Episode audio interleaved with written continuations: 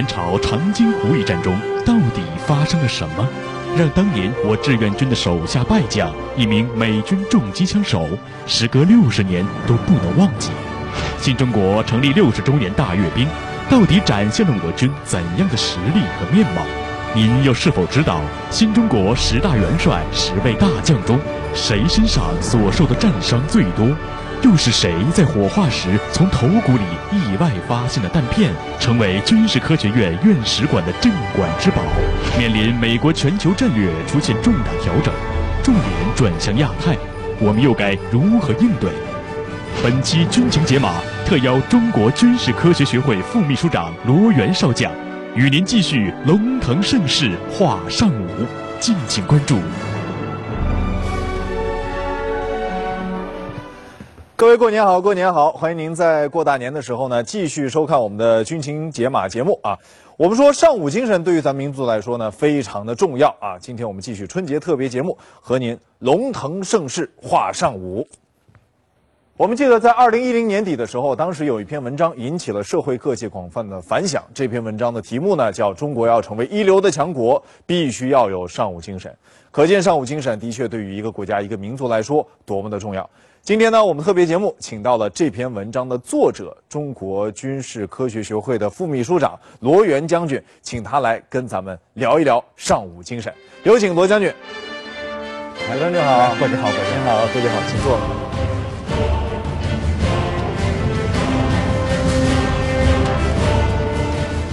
罗将军，我记得您在这篇文章当中提到啊，中国的 GDP 已经世界第二位了啊。但是我们说一个国家的强大与否，GDP 是一个很重要的指标，但并不是全部。在您看来，如果一个国家要成为强国，还要注重哪些方面的建设？强国啊，应该是我们中国人几代人的梦。就是中华崛起是一个历史不可阻挡的一个潮流，但是我们说的这个中华崛起呢，它是一种全面的崛起、综合的崛起、平衡的崛起。这个崛起当中也包括军力的崛起。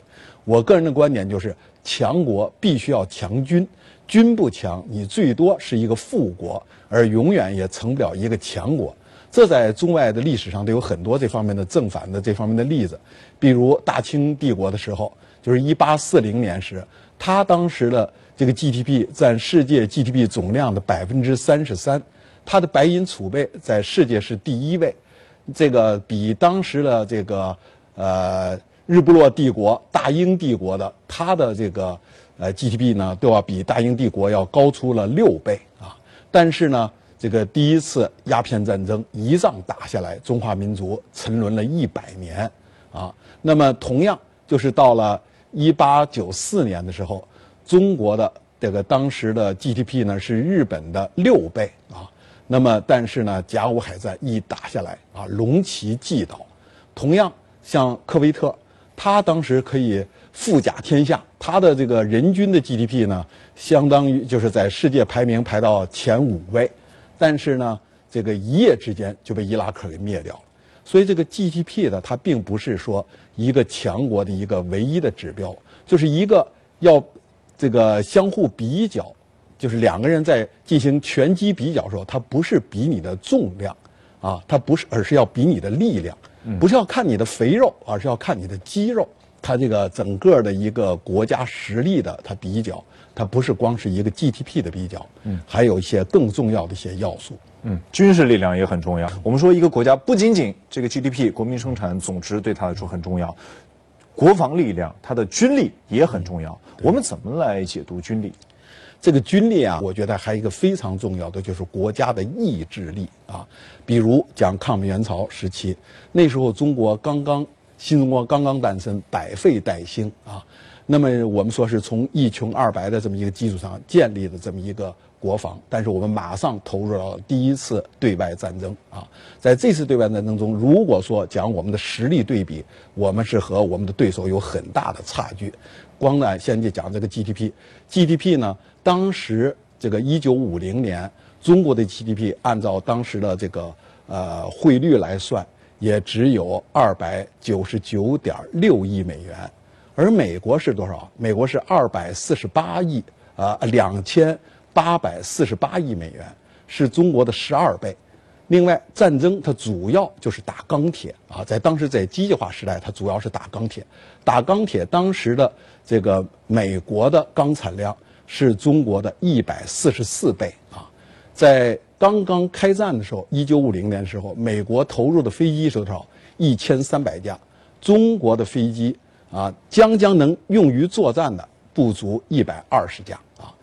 这个美国投入的舰艇是三百艘，中国的海军还没有形成战斗力啊，正在组建过程中。这个美国的他在一九五零年投入的坦克是八百辆，中国从俄罗斯啊，当时叫苏联了，中国从苏联这个这个购买的坦克也就是四百辆。刚刚到货啊，还没有形成战斗力啊。美国的一名作战士兵要有十四个这个后勤兵来给予保障，而中国的一个后勤兵要保障一百多名这个作战士兵，所以在悬殊这么差的情况下，中国人民解放军啊，呃，中国人民志愿军仍然出兵。朝鲜，而且打赢了这场作战。所以罗将军刚才您说的这些事情，让我们非常的感慨哈。但是在那样的一种严苛的环境下，是什么样的力量让这支军队打赢了这场战争？呃，这个我可以给你讲一个小故事，就说这是个真人真事儿，是我的一个好朋友叫李刚林，是国防大学的一个教官，他到美国呢去探望他的女儿，但是他就没有想到他的房东呢迟疑说是。呃，他旁边的有一个餐馆的老板，一定要请这个李刚林教官，要请他去吃一顿饭。李刚林教官就说：“我们非亲非故，你为什么非要请我吃这这顿饭？”但是盛情难却，最后他还是去了，带着女儿一块儿去了。去了以后呢，这个餐馆的老板呢就跟他讲：“他说我听说你是中国来的国防大学的一位教官，我对你们中国军队非常的敬仰。敬仰来自什么地方呢？就来自这次。”这个朝鲜战争啊，他当时呢是在东线作战的，就是打的这个长津湖战役。他是这个美国这个这个餐馆老板，当当年是一个重机枪手啊，他握着重机枪就上这个志愿军的这个呃这些将士们、指战员们扫射啊。这些这个志愿军的指战员，当时他们穿的非常的单薄啊，也就是。当时打这个东线长津湖战役呢，是当时我们的九兵团。九兵团呢，当时的他的主要任务是要准备解放台湾。突然接到命令，到了朝鲜打的长津湖战役，部队穿的单衣单裤，一下到了零下三十多度。这一仗呢，冻死的比打死的人还要多啊！这个美国士兵他当时就是拿着我重机枪在那扫射啊，就看到我们的士兵啊。就是他们穿的那个，就是披的那个这个床单，啊，像像斗篷一样，就是为了这个伪装，从后头前赴后继的往前冲锋。这个美国士兵拿重机枪就扫射，扫倒了一排，后头有一排又上来，啊，就是前赴后继。当时这个美国士兵一下他就觉得自己头脑一下就懵了，他在头脑中浮现了个什么景象呢？就像。在伐木的时候，原木在从高山上往下滚动啊，第一排原木滚下去了，第二排原木又跟上来了，他这时候他就感到一种心灵巨大的震撼，说这样的军队啊，不怕死不怕苦啊，这个意志这么坚强，他认为这这样的军队是不可战胜的啊，所以他从这个这个和中国人民志愿军这场作战中啊，他就对。中国人民对中国军队感到了一种敬畏。长津湖是朝鲜北部最大的湖泊，由发源于黄草岭的长津江向北，在柳潭里和下碣隅里之间形成长津湖，最后注入雅鲁江。一九五零年十一月，参加抗美援朝的中国志愿军同以美国为首的所谓联合国军，在这里展开了一场改变历史进程的战斗。当时埋伏在长津湖地区，准备进击这支所谓的联合国军部队的，正是我志愿军九兵团。九兵团的战士大多来自南方，长津湖地区是朝鲜北部最为苦寒的地区，海拔在一千至两千米之间，林木繁密，道路狭小，人烟稀少，夜间最低温度接近摄氏零下四十度，当年又是五十年不遇的严冬。志愿军士兵穿着都是华东温带的冬季服装，团以上干部的冬衣甚至都没有发放。原准备在辽阳、沈阳等地稍事休息并换装，但由于朝鲜战况紧急，十几列火车只在沈阳稍停片刻，就继续火速开进。停车的时候，东北边防部队看见入朝部队如此单薄的衣装，大吃一惊，立即动员干部战士脱下身上的衣帽换给这些部队，但数量极少，而且部队停车时间极短。连当时脱下的衣服很多都来不及送上列车，但是寒冷并不能影响英勇的志愿军战士，部队依旧士气高昂，在缺乏地图的情况下，雄赳赳气昂昂地跨过了鸭绿江，隐没在朝鲜冰雪皑皑的群山中。因为美军的空中优势，白天无法行动，只能在夜间行军赶路。当地朝鲜人冬季晚上都不到户外，而志愿军则要雪夜行军。一九五零年十一月二十七日，长津湖一带开始普降大雪，气温到了摄氏零下四十多度，气候严寒给作战和弹药补给都带来了极大困难。但是，为了抓住美军兵力拉得分散、尚未发现志愿军集结的有利时机，九兵团果断决定发动进攻。黄昏，在冰天雪地里已经隐蔽守候了六天的志愿军九兵团开始向敌人发起了猛烈突袭。对美军来说，志愿军的攻击来得很突然，部队仿佛是从地下冒出来一样，向美军猛烈冲击。尽管此前志愿军派出过侦察分队潜入美军后方，有的还进行了破坏活动，美军侦察兵也曾发现长津湖附近山上有小股不明部队活动。但美军还是被打个措手不及，志愿军们经过一夜的战斗，把一字纵队行进的机械化美军陆战第一师切成了四段。战斗时，由于只有少量轻便火炮能够伴随步兵行动，志愿军一度无法对用坦克防护起来的美军防御阵地形成有效威胁。同时，由于志愿军携带的迫击炮炮管因受冻收缩，导致炮弹根本放不进去。轻机枪也必须时常拨动机枪撞针，才能保证随时都能打响。战场上能用的武器只有步枪、冲锋枪、刺刀和手榴弹，其中手榴弹甚至相对成了重武器。我志愿军战士只能靠丰富的战斗经验和顽强的战斗意志，尽可能隐蔽接近敌人到手榴弹投掷范围内，然后突然投出大量手榴弹，紧接着发动猛烈冲击。以此战术打垮对手，激烈的战斗一直在持续，志愿军将士的体力消耗已经到了极限，但在荣誉、尊严和顽强意志的驱使下，凭借高超的作战技能，一直保持强劲的进攻势头。至一九五零年十一月二十八日拂晓，志愿军完成对新兴里之敌的包围，美国则凶猛反扑。随着包围圈越来越小，美军突围一次比一次疯狂。当晚气温继续下降，美军全力向志愿军阵地发起冲击。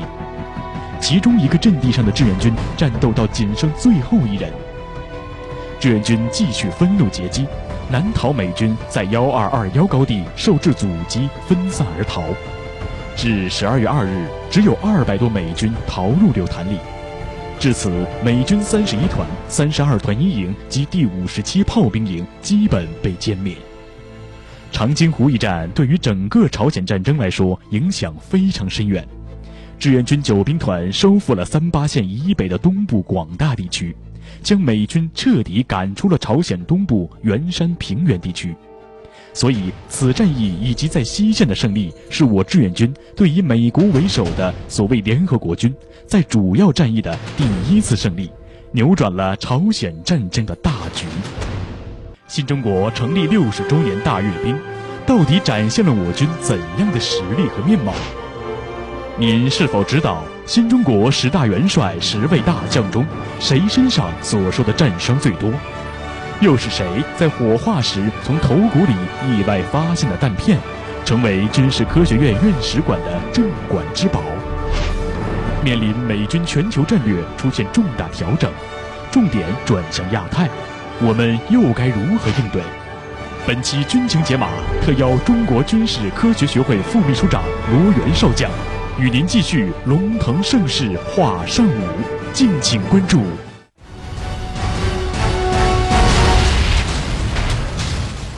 好，刚才我们已经说了，呃，咱们谈到了很多，谈到了，比如说一个国家的 GDP 是很重要，但是呢，它不仅仅代表全部。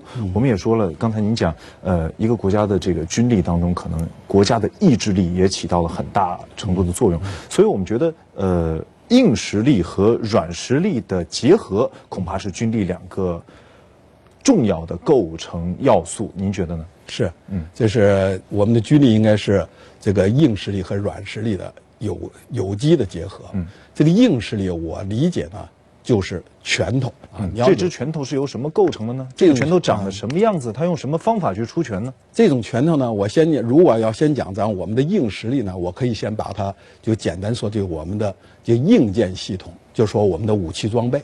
那么现在我们的硬实力到底现在是一个什么样的水平？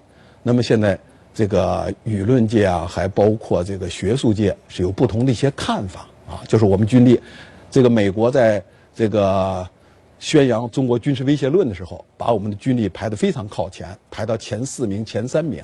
那么在唱衰中国军力的时候，又把我们排得非常靠后，排到世界十几名以后了。那么到底是一个什么样的水平？我说众说纷纭，我们可以用事实来讲话。事实什么事实呢？就是零九年的国庆大阅兵。在这次阅兵中，我们展示了我们最先进的武器装备，但不是说所有的先进装备我们都展示了，因为我们古训中有这么一句话，叫“国之利器，不可授之于人”。就是我们不能把我们所有的家底儿全部亮相。就说现在西方国家总是要让我们进行军事透明，我说呢，部分的透明啊，去做一些征信事宜的工作是可以的，但是你不能绝对的透明啊，任何国家都做不到绝对透明，只有相对透明。那么在这次阅兵中，我们相对透明，也能看出我们现在的国防实力啊，已经有了很大的发展啊。我认为我们现在国防实力呢，就是。从这次阅兵中，我觉得体现了四个变化啊。第一个呢，就是我们展示了一些代标性的武器装备啊。我们就是有些装备呢，已经升级换代了啊。比如我们展示的这个呃九九改坦克啊，这个歼十飞机啊，这个歼十一 B 飞机啊，零四式履带步兵突击战车，这都是属于三代装备。就是现在我们的武器装备体系呢，已形成了以三代这个为骨干，以二代为主体的一个装备体系。第二个呢，我们的变化呢，就是我们填补了一些以前的武器装备的空白，我们形成了一个全频谱的跃升啊。比如这次在阅兵中，我们展示的这个呃巡航导弹啊，这个加油机啊，还有这个预警机啊。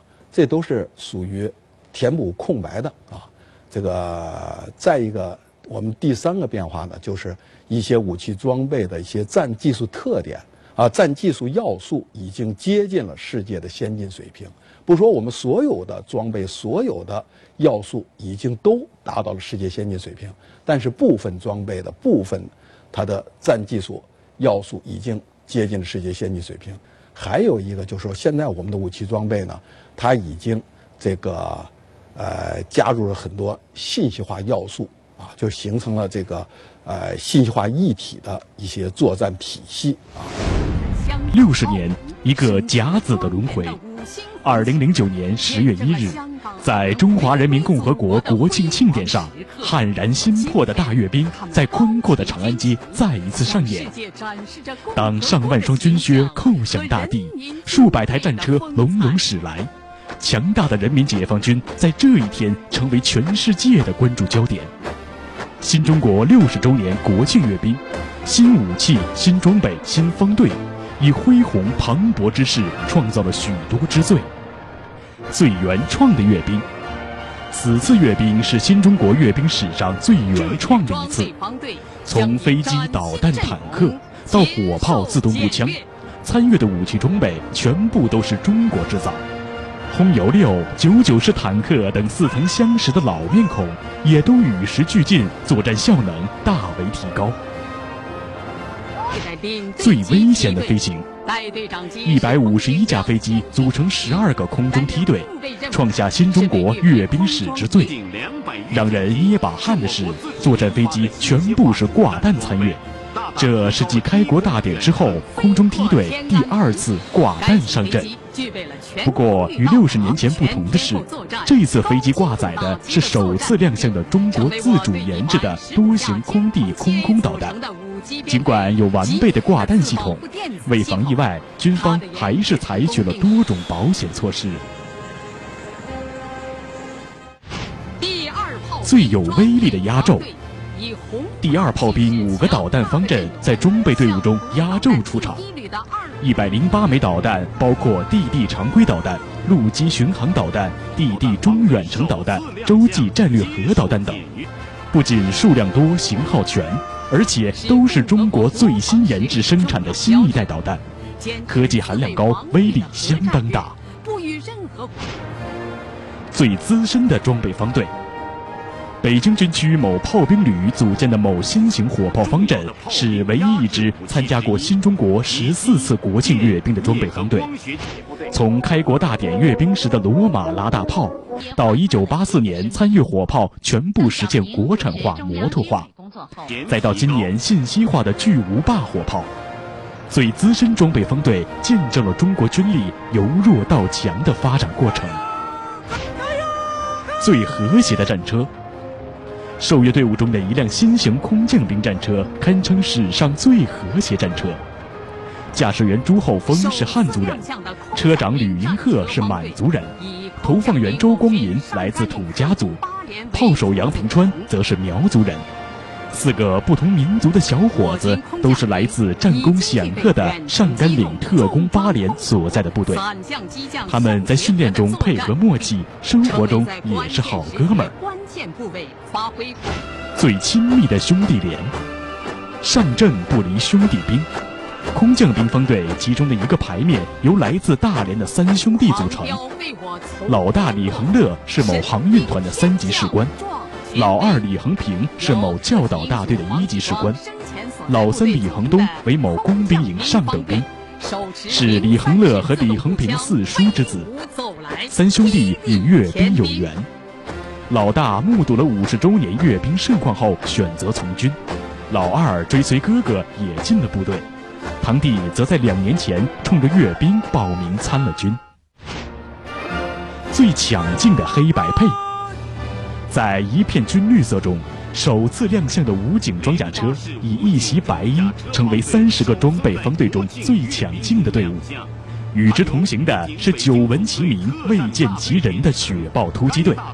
这支在奥运安保、中俄联合反恐军事演习中都有着上佳表现的反恐精锐，从头到脚一身黑色，手中的防爆枪更是黑的锃亮。打击暴力犯罪中国尚武精神的核心到底是什么？中国的尚武精神和西方的穷兵黩武从本质上又有怎样的区别？和平崛起中的中国正面临着怎样剧烈变化的国际形势？在新形势下，又需要我们，尤其是我们青年人，拥有怎样的尚武精神？军情解码龙年开年力作，龙腾盛世化尚武。大年初三起，五位将军将联袂讲述盛世英武魂，敬请关注。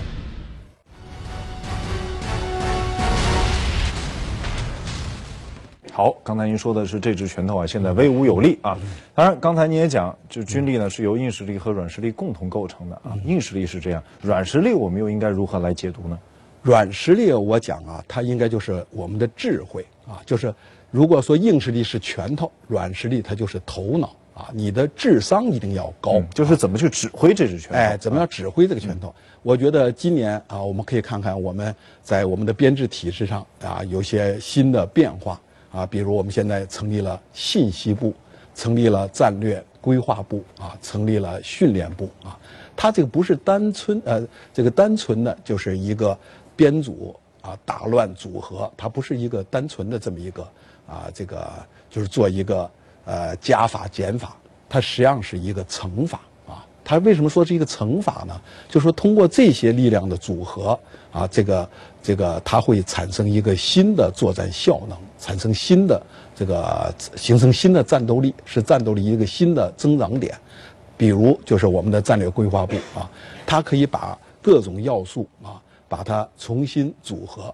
从一个更高的层次上，从一个宏观的角度来规划我军的建设，我军的这个战斗准呃这个这个作战准备啊。那么就是我们以前说，就是运筹帷幄之中，决胜千里之外啊。那么这个些的这些这个我们的编制体制的这些整合呢，它就可以使我们的战斗力又上一个新的台阶。它是在。一个新的起点上啊，新的一个这个战略高度上去争夺这个战略制高点，啊，好，所以这是我们对于软实力的解读。所以软实力加成硬实力，这只拳头才能打得出去，才能打得好，我们的国防力量才能够加强。呃，我记得罗将军在文章当中啊也提到过，人呢是要有一点精神的啊。我们的许多这个开国的这个元勋啊，在当年作战那都是身先士卒，冲锋陷阵，对，而且。伤痕应该说是一个男子汉，一个久经沙场的一个战将，他的勋章啊。是。咱们的开国元勋身上呢，就有过很多战争带来的创伤。曾经有一个人做过调查，说我们的开国元勋身上到底有多少战疮呢？啊，调查结果令我们非常的震撼，也非常的感动。我们来看看。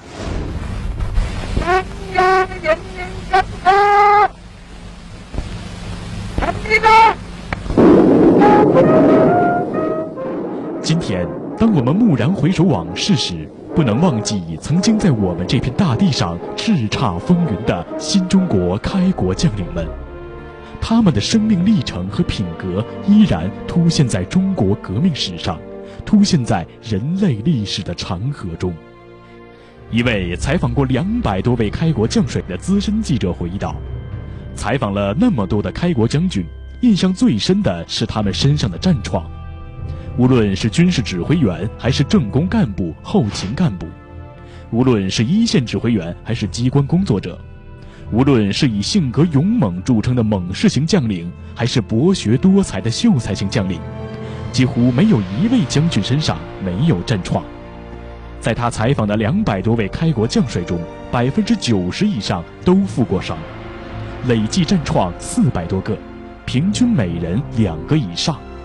如果把他们身上的弹创累积起来，比任何国家将军身上的弹创都要多。战创是这一代开国将帅们曾经经历生死的标志物，也是他们身经百战的光荣花。他们是全世界战创最多的将帅群体，战创记载着他们的苦难，也记载着他们的光荣。十大元帅中有七位负过伤。而其中，刘伯承元帅负伤九次，战创多达十多个；而十位大将中也有七位负过伤，累计战创三十七个，平均每人就有三四个之多。军事科学院院史馆的镇馆之宝，就是粟裕大将逝世后在火化时，在他的头颅里面发现的三个弹片。在一千六百多名开国将帅中，还有一批因战创而断臂断腿、终身残疾的将军，这在中国战争史和世界军事史上都是绝无仅有的罕见情景。开国将帅们身上的战创，并不是一个个简单的疤迹，而是他们为我们留下的宝贵精神遗产。一个个战创展示了一部部战争传奇。一个个战创体现了一股股不灭的精神力量。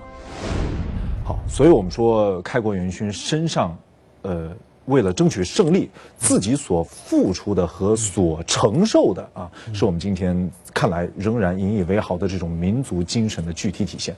在您看来，开国元勋身上的战疮表现了什么？我们又应该如何来解读和传承？呃，我看了这个调查结果以后啊，我也感到心灵上的一种震撼啊。首先就说，我当时就觉得我们确确实实是一种劣势装备打败了这个优势装备之敌啊。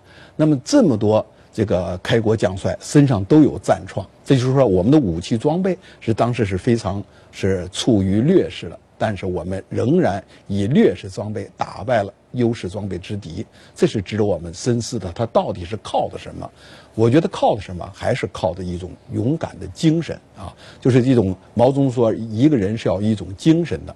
那么这种精神呢，就在我们的开国将帅身上是得到了充分的体现啊！我们军事科学院是在零九呃零八年是建院五十周年，我去参观了我们的院史馆，在院史馆中。我感到心灵震撼的是什么？就是我们院士馆的镇馆之宝。镇馆之宝是什么？就是粟裕大将在火化的时候，从他的头颅骨里发现了三块弹片，就把这三块弹片作为我们军事科学院院士馆的镇馆之宝啊。粟裕同志在打仗的时候经常喊，就就觉得头疼。那么实际上这个就是这三块弹弹片呢，伴随了他的大半生啊。我们的开国将帅啊。他就是靠这种勇敢精神啊，这么打下了我们的江山啊。这个刚才已经介绍了我们的十个元帅，其中七个受过重伤啊，受重伤最多的是刘伯承元帅，九次受伤，身上有十块弹片啊。我们十个大将，七个受过重伤，受重伤最多是徐海东大将，九次受伤，身上有二十块弹片。那么据这个调查，就是在我们解放军将帅中呢，这个受伤最多的是谁？啊，是原昆明军区副司令员徐其孝啊。这个记者在采访徐其孝司令员的时候，就问说：“徐将军，你身上有多少战创？”这个徐将军说：“啊，他把他说我数都数不清。他把前襟一撩，说光看你看看肚皮这儿就有三十多块弹片啊。但是我可以非常骄傲地告诉你，我全部是在前面受伤。我如果是在后面受伤，那我就是逃兵。”那么大家都知道，我们赫赫有名的战将许世友啊，据说啊，他这个受伤以后昏死两天两夜，他醒来以后呢，他对旁边的人讲，他身上无比的疼痛，但又无比的爽快。他说打仗总是要死人的，人死如灯灭啊，这就是我们的老一代开国将领。把生死已经置之度外了，是是。所谓这个“醉卧沙场君莫笑，古来征战几人还”。对对对，无所谓。哎，在这个徐将军身上得到了充分的体现啊。这个我们很多开国将帅，他们走的时候身上都带着敌人的弹片啊。这个比如这个海军的原副司令员吴瑞林啊将军，他的儿子跟我讲，就是父亲在火化时候也是在身上发现了弹片。啊就是我们很多开国将帅，他们走的时候都是带着对共和国、对党的这种忠诚走的，他们身上都带着敌人的弹片，所以我们的江山呢就是这么打下来了。所以毛泽东有一句名言，就是我赞成这样的口号，叫做“一不怕苦，二不怕死，民不畏死，奈何以死惧之？中国人死都不怕，我们还怕什么？”所以我觉得这种精神，我们一定要把它弘扬，把它发扬光大。《亮剑》一部家喻户晓的连续剧，剧中人物李云龙到底展示了中国军人怎样的亮剑精神？面临美军全球战略出现重大调整，重点转向亚太，我们又该如何应对？人总是要有一点精神的，今天这种精神到底指的是什么？青年一代又该如何肩负起属于自己的历史责任？本期军情解码特邀中国军事科学学会副秘书长罗源少将，与您继续龙腾盛世话上午，敬请关注。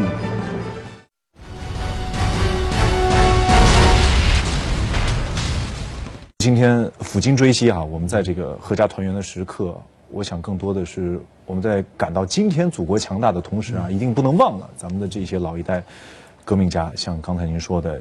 呃，开国的元帅、开国的大将，乃至于千千万万个将军，乃至于千千万万个普最普通的士兵，对，其实他们的身上就体现了我们民族的这种尚武精神啊，古已有之。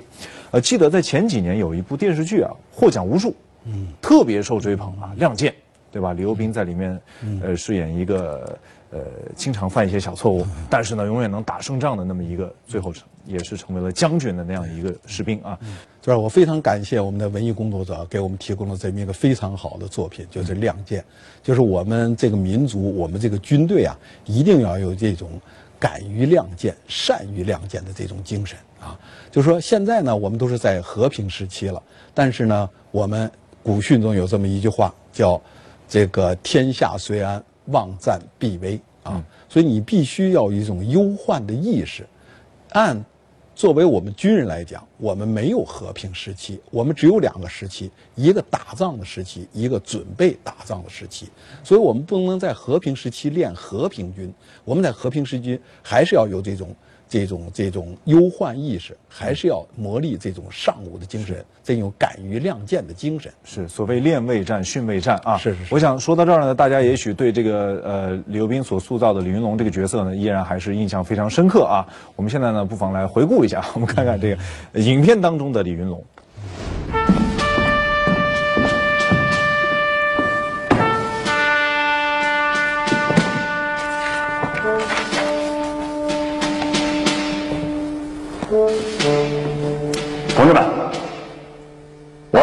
解释一下什么叫亮剑。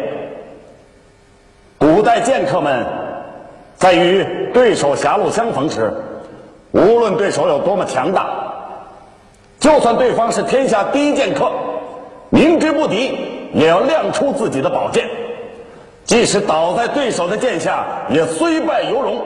这就是亮剑精神。事实证明。一支具有优良传统的部队，往往具有培养英雄的土壤。英雄或是优秀军人的出现，往往是由集体形式出现，而不是由个体形式出现。理由很简单，他们受到同样传统的影响，养成了同样的性格和气质。例如，第二次世界大战时。苏联空军第十六航空团 P 三十九飞蛇战斗机大队，竟产生了二十名获得苏联英雄称号的王牌飞行员。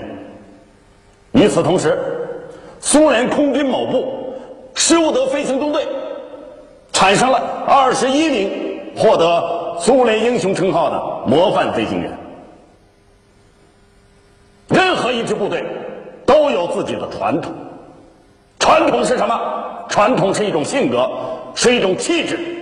这种传统和性格是由这支部队组建时首任军事首长的性格和气质决定的。他给这支部队注入了灵魂，从此不管岁月流失、人员更迭，这支部队灵魂永在。同志们，这是什么？这就是我们的军魂。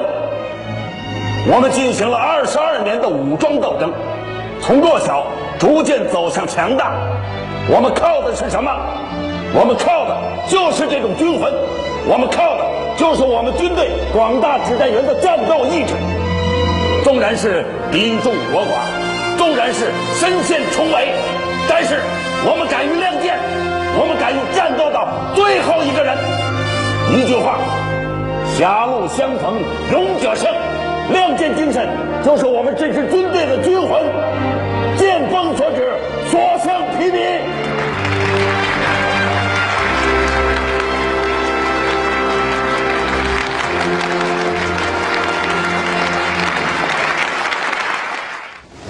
好，刚才短片最后一句说，亮剑精神是我们国家军队的军魂，剑锋所指，所向披靡啊！我记得您在。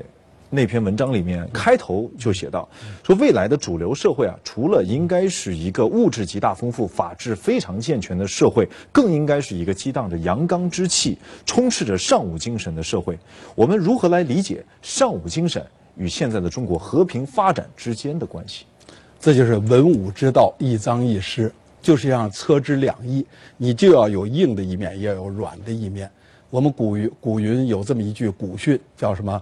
叫是天下虽安，亡战必危。还有一句话，国虽大，好战必亡啊。所以这是一个事物的两个方面啊。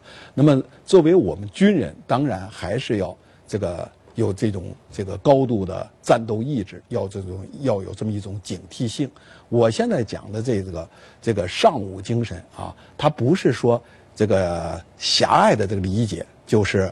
背马打那个马背打天下啊，这个弯弓射大雕啊，不是这种狭隘的这种这个习兵练武啊，也更不是那种穷兵黩武啊。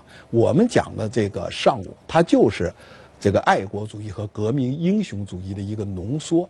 它应该是我们时代的一个主潮流，就是我们的一个主旋律，应该是爱国主义和革命英雄主义啊。所以在这方面呢，就是我们呃是这个既要有尚武精神，但是我们又是为了为这个国家的和平崛起、为国家大局是服务、保驾护航，为他做出贡献啊。比如我们讲的尚武的武字儿啊，就是这个是止戈为武。《说文解字》“止戈为武”啊，我们还是要崇尚和平啊，但是呢，我们又不忘记啊，这个呃，我们的这个国防、国防建设。在您的字典里面，“尚武”它的内涵是什么？外延又是什么？呃，我和美国学者曾经有一次交流，我们还是热爱和平啊，我们这个，所以我们要提倡这种尚武精神。是为我们的和平发展保驾护航。嗯，就说我们的和平发展，它并不等于我们要挂免战牌啊。就是当我们的国家的主权、我们的领土完整受到侵害的时候，我们该亮剑时候，我们还要敢于亮剑。嗯，只有把我们热爱和平的这么一种良好的这个呃愿望和我们敢于亮剑的这种意志，把它结合起来。我们才能恶战止战啊，最后才能有效的维护我们国家的主权和领土完整。嗯，明白了。您的意思呢，就是说，亮不亮剑和能不能亮剑那是两码事。也许我们不亮剑，但是我们必须能亮剑，那必须要有这种决心、这种意志和这种实力。面临美军全球战略出现重大调整，重点转向亚太，我们又该如何应对？为了实现中华民族的伟大复兴。青年一代又该如何肩负起属于自己的历史责任？本期军情解码特邀中国军事科学学会副秘书长罗源少将，与您继续龙腾盛世话上午，敬请关注。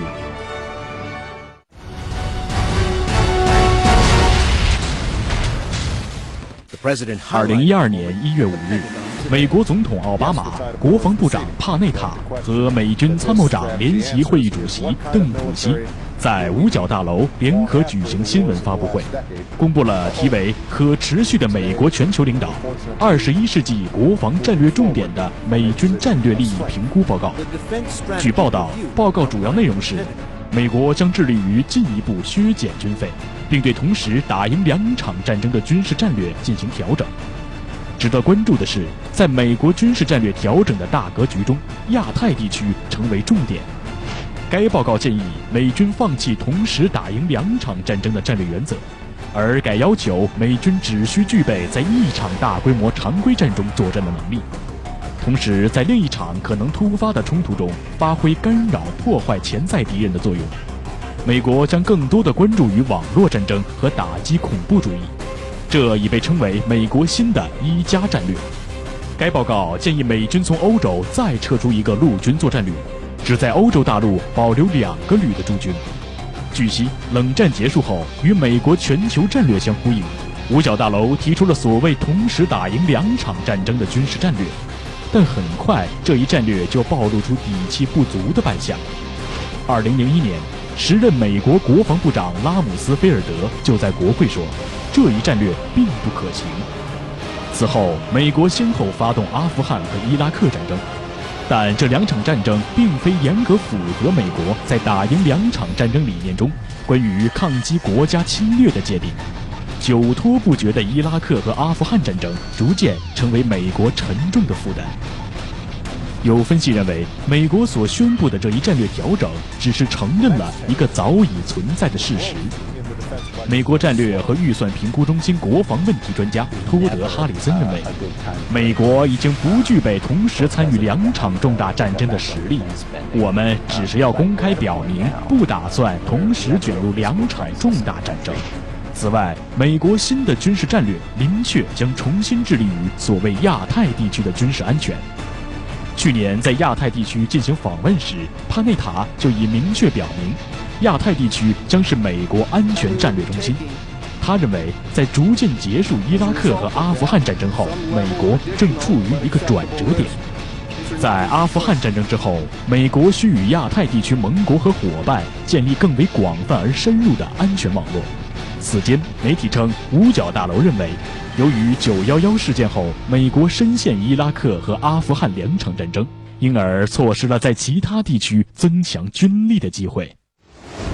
好，今天罗将军说的非常精彩啊，给我们从方方面面讲了尚武精神啊。另外，现在我们我们看到这个美国的这个军力部署啊，现在逐渐已经往亚太方面，嗯，把它的战略重点移到这个地方了。包括，呃，在亚洲也有人提出，所谓美军现在正在形成一个 C 型的包围圈。我们是青年频道，有很多青年人呢会收看我们的节目。也许有的青年人觉得啊。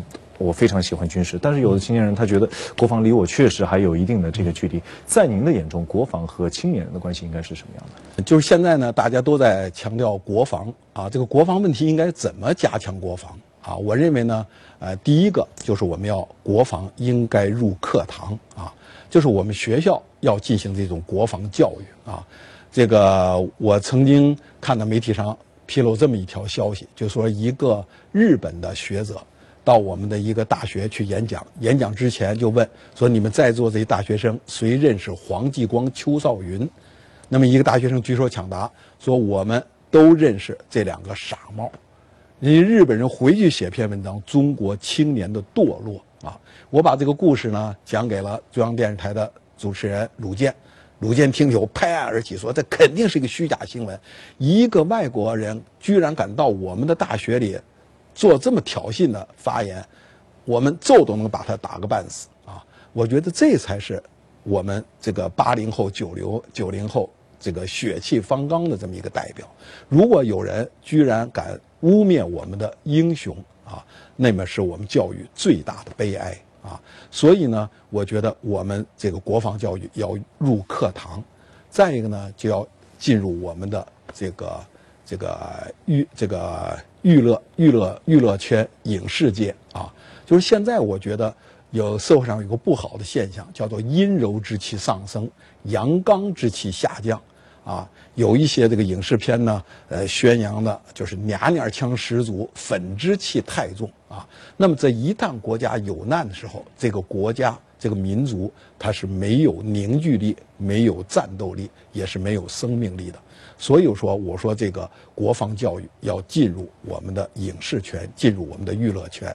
我觉得这方面呢，有一些非常好的一些代表啊，比如刚才介绍的这个《亮剑》啊，这个片子就非常能鼓舞人心。我说这叫寓教于乐，用一种新的形式来进行国防教育。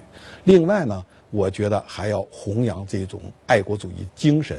比如我作为全国政协委员，我在这个。我们的建国六十周年的时候的我的提案就是要在游行的行列中要增加一个老兵方队啊，那么这也得到了党和国家领导领导人的高度认可，所以在游行的行列中增加了一个浴血奋战老兵方队啊，那么十八个老兵身着戎装，佩戴着功勋章，接受党和人民的检阅，这就是一种爱国主义、革命英雄主义精神的传承啊！我对青年的一个这个寄语就是什么，这个。天下兴亡，匹夫有责啊！这个，呃，精忠报国，从我做起啊！我觉得这是我们每个人都要有这么一种精神啊，要有这么一种这个意志啊，这样我们的国家才能真正成为一个强国。嗯，好，今天我们非常感谢中国军事科学学会的副秘书长罗源将军做客军情解码啊，在阖家团圆的时刻啊，不忘跟我们分享啊他对于尚武精神的解读和理解啊，非常感谢罗源将军啊，写出了这么好的一篇文章，让更多的人可以受到文章精神的这种感召啊，更多的有志青年可以在以后呢投身国防啊，建设国防。谢谢罗将军啊！也再次祝电视机前的各位春节愉快啊！别忘了明天同一时间呢，继续请您锁定北京电视台青年频道《军情解码》。